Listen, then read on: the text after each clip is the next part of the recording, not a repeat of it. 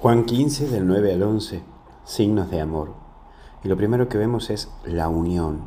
Esa unión del Padre con el Hijo es un lazo de amor.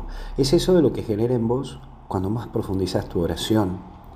Sé que te cuesta rezar y meterte en tu interioridad, pero una vez que lo logras, genera en vos un nivel distinto, un estilo de vivir distinto. Trabajalo. Total tenés toda tu vida para llevarlo, pero trabajalo día a día para que en vos se profundice ese diálogo de amor, esa relación fluida y profunda que logres con Dios, porque eso te llevará a un crecimiento en lo humano y en la fe.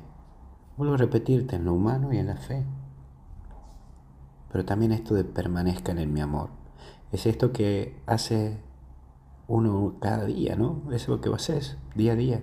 Buscar herramientas que te ayuden a mantenerte conectado con Dios.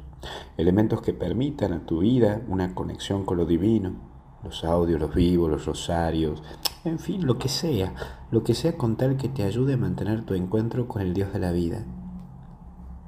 Por último, los mandamientos. No pasa por mero cumplir, sino que es una necesidad que uno siente al tener ese encuentro con Cristo. Mira, la moral cristiana no es una conducta de esclavos, sino es la consecuencia de un encuentro amoroso.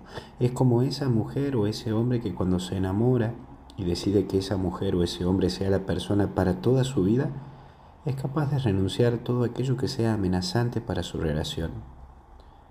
Lo mismo aquí, quien se encuentra y enamora de Jesús es capaz de dejarlo todo, lo que desea de lo que lo aparte de Él.